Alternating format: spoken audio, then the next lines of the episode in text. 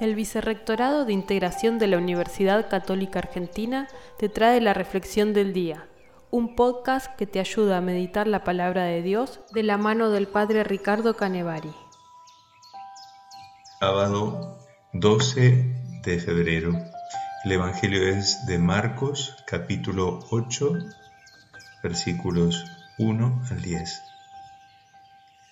Al escuchar hoy el Evangelio, me vino a la mente mucha gente que se reúne sin ninguna otra condición más que el aprender a vivir bien y mejor.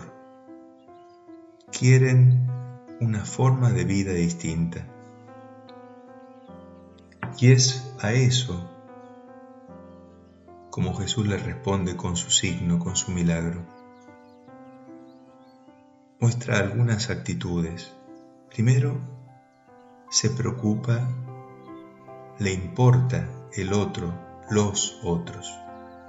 Invita a ver lo que tenemos.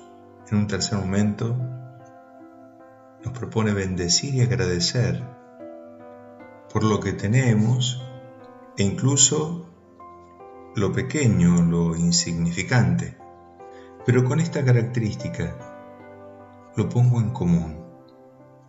Finalmente, el compartir y el amor nos sacia, nos llena, nos hacen plenos.